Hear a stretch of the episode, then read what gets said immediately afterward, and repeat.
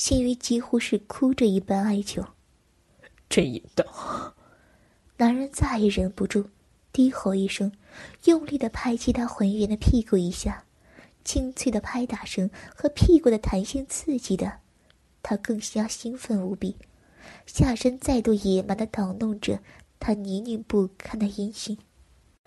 剧烈的快慰惹得他哭出来，高潮再度来临，他甩头娇声尖叫，低气的样子极大满足了他男性的征服欲，泪水。让他看起来格外的惹人怜惜，小女人这副娇弱的表情，却让他兽性大发，无法自抑。小雨，我想插穿你，干死你！连番顶撞，绷紧了全身肌肉，一阵快感自后脑延伸到后脊，他咆哮着，把精液全数倾注在女人的血内，滚烫的精液充斥在。她的阴道内，内壁被冲刷的炙热闷痛，女人全身又是一阵痉挛，男人的欲望埋在她体内，不停回味着刚刚的激战。蒋新宇娇娇一声：“叔叔。”听得他浑身酥软，男性立马又硬挺起来。蒋新天暗笑自己像是个毛头小子，感受到。他的硬挺，心雨坏坏的笑道：“叔叔，我可是不介意来几个回合的，但是婶婶还在等你吃饭啊。”一盆冷水让他醒悟，这番鬼混不知费去多少时间了，极不情愿的抽搐自己，抹了一把脸，他有点慌张的穿起裤子，看着男人的慌张。蒋新宇心里很不是滋味不过来日方长，他倒不想这么快就让黄芝芝得悉他的诡计，成功阻碍。他翻过身来，自包里拿出一支范思哲的古龙水，在男人穿上衬衣后的时候，从后抱上，用手指沾上一些，轻抚在他的脖子上，啃咬着蒋新天的耳垂说。叔叔，生日快乐！这是我送你的礼物，以后要用上哦，不然我要把叔叔欺负我的事情告诉婶婶。还有，以后还要继续来爱小鱼哦。淡淡的清爽香传了过来，他果然没有挑选错，这支香味出奇的适合他。你这个鬼灵精！男人翻身，深吻了她一下，眼神留意到她腿间深处还在流出浓浊的白色液体，男性又再度鼓起，低下身子，用舌头舔舐干净。女人被突如其来的举动吓得激动，反倒越舔越多。男人低沉一笑，停止了动作，满口心甜的又吻了一下蒋欣雨，才放开说。这样的尤物，即使是你不让，我也舍不得上你。接着，他处理干净自己，把古龙水放在口袋里，转身离去。在关门声响起那一刻，蒋欣瑜甜蜜的笑了起来。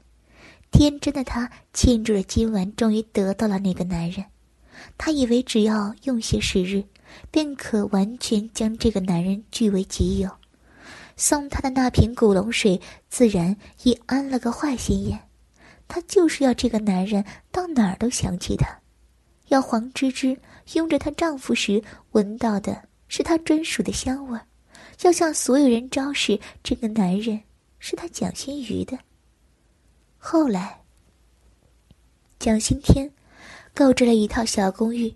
做他俩偷情之用，瞒着世人，他们在干最不道德的事情。每次见面就疯狂的作案，仿佛要把之前的都补回来。那些日子，闻着男人身上的味道，蒋新宇非常满足于这种在暗处享受胜利的优越感。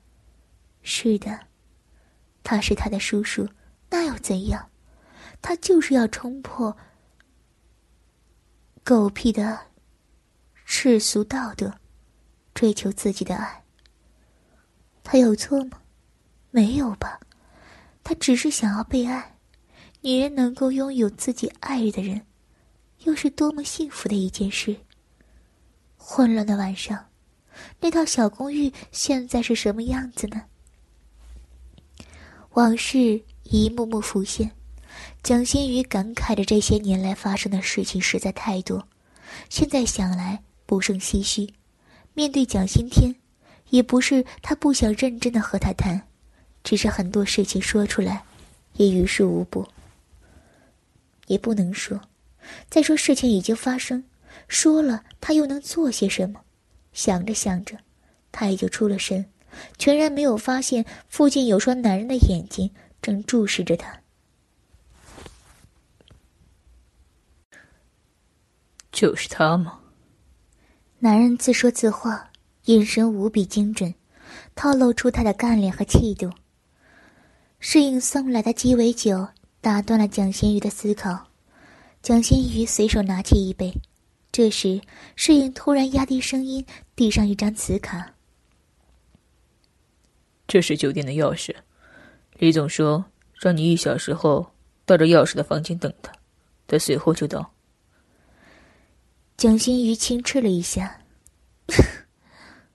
还真是心急的老男人。他把酒一口喝掉。为等下的恶心戏码暖身，此刻他的举动全数落入男人的眼中。蒋新宇走出酒店外面，呼吸新鲜空气时，那个男人随即尾随过去。室外一阵空气新鲜的扑了过来，蒋新宇一想到一会儿要做的事情，突然有种想哭的冲动。